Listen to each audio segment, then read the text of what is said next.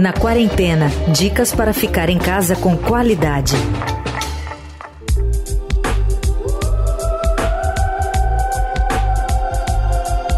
Trazer alimentos para dentro de casa já não é uma atividade livre de neuras em tempos de pandemia. Eles podem ser portadores do coronavírus? Que tipo de higienização é preciso fazer?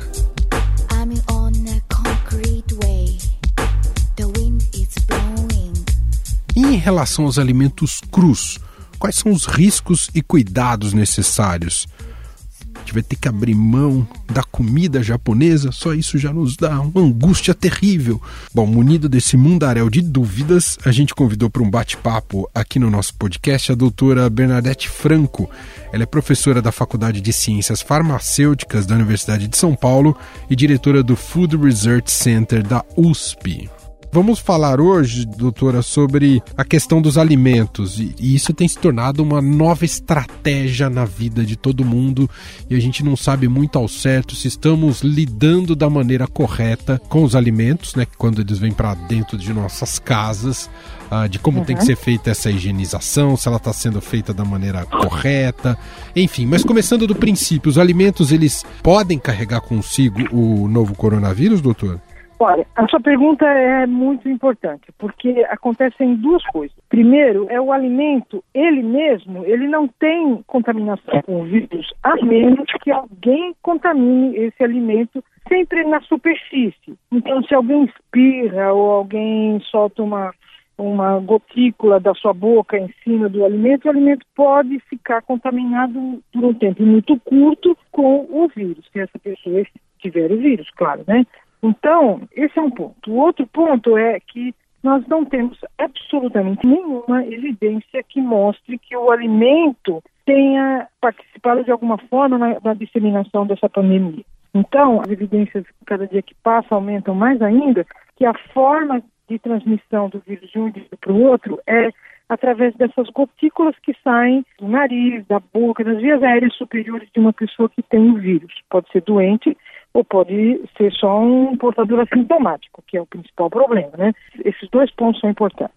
Visto então, é, diante dessa sua primeira explicação, uh, de qualquer maneira, pela prudência, os alimentos eles precisam ser todos higienizados. E qual que é o método mais eficaz? É, é água e sabão? É álcool em gel? O que, que a senhora indica? A gente tem que tomar algumas precauções. Então, qual é a principal precaução? Se o alimento é, vai ser consumido cru, uma verdura, uma fruta, com a casca ou sem a casca, é necessário que a gente faça a higienização apropriada desses alimentos.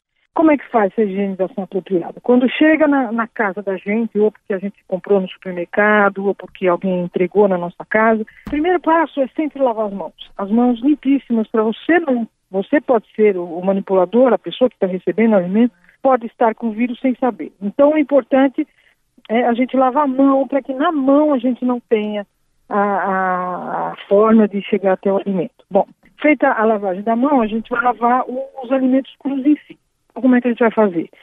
O que a gente está recomendando seguir a, a, o que é a norma internacional recomendada pela Visa, Organização Mundial da Saúde, enfim, pelas autoridades sanitárias no assunto, que é mergulhar esse material todo dentro de uma solução com água sanitária depois de ter lavado tudo isso com muita muita água correndo.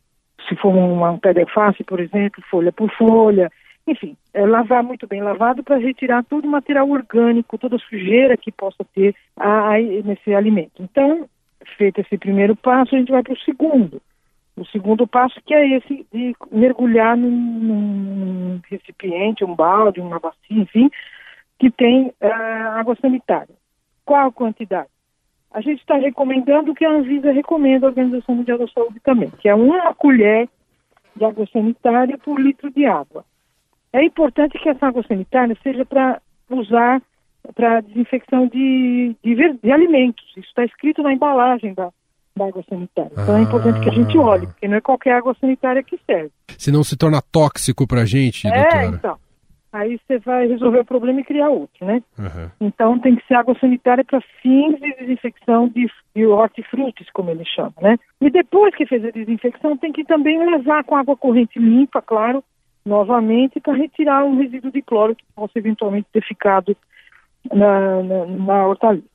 E aí guardar esse material, se não for consumir imediatamente, em recipientes fechados, dentro da geladeira limpa também, né, no recipiente limpo também, para evitar o que a gente chama de contaminação cruzada, que é você fez todo esse trabalho para desinfetar, para higienizar a sua verdura, a sua fruta, e depois você coloca dentro de uma geladeira suja, ela recontamina lá outra vez. E a gente tem que lembrar o seguinte, que a gente precisa fazer isso sempre, não é só porque tem uma pandemia. Essa é uma medida que evita da gente receber, a gente comer um alimento que tenha coisas muito mais importantes do que o coronavírus, que são as bactérias intestinais, as que causam gastroenterite, que causam toxinfecção alimentar. Então, essas medidas de higiene são fundamentais para a gente se garantir de tudo, não só do coronavírus, né? Entendi.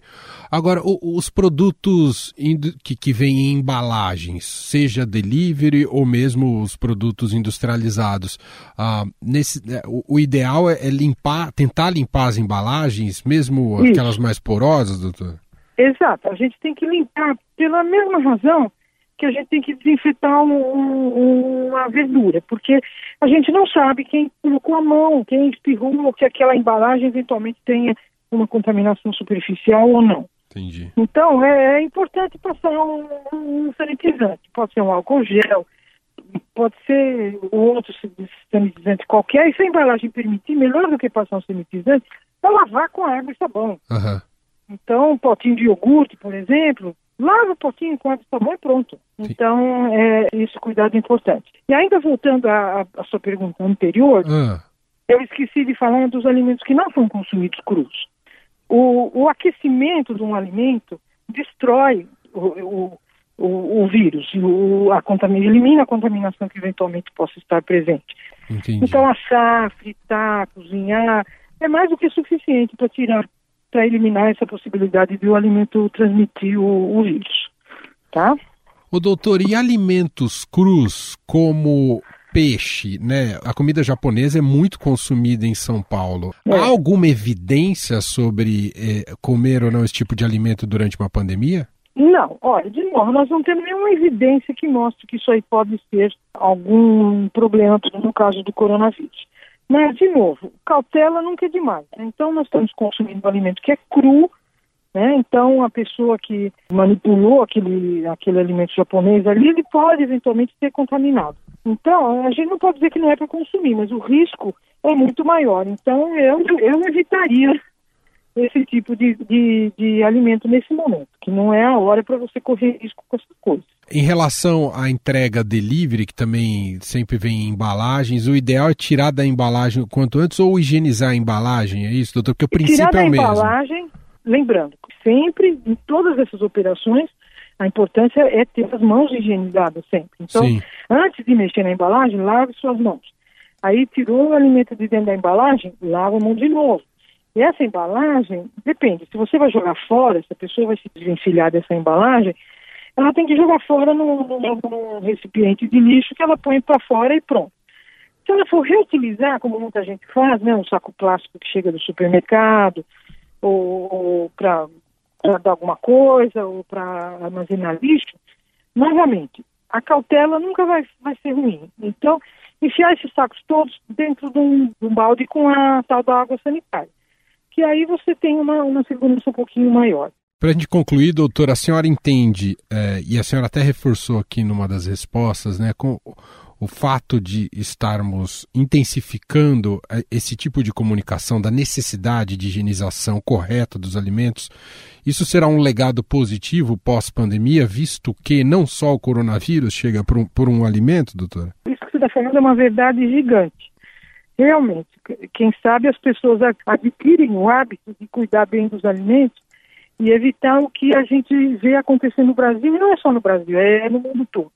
O principal local onde começam as doenças de origem alimentar, as tais das BTAs, que a gente chama, doença transmitida por alimentos, é nos domicílios, é na casa das pessoas. Então, os dados da vigilância sanitária mostram isso que o lugar onde, onde mais tem problema de doença transmitida pelo alimento é na casa das pessoas. Por quê?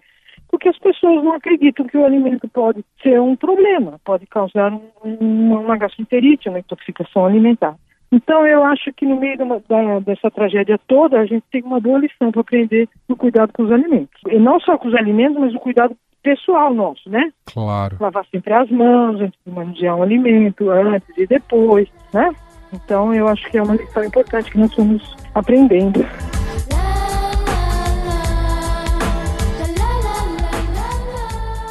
Estadão Recomenda.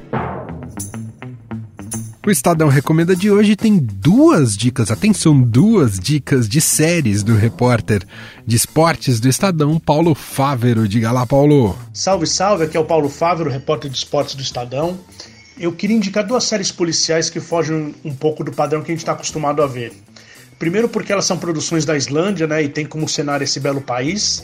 E depois porque ela possui um roteiro bem bacana, é, é falada na língua local, com aqueles com os nomes cheios de consoantes e que eu prefiro nem tentar pronunciar aqui para não passar vergonha diante de vocês.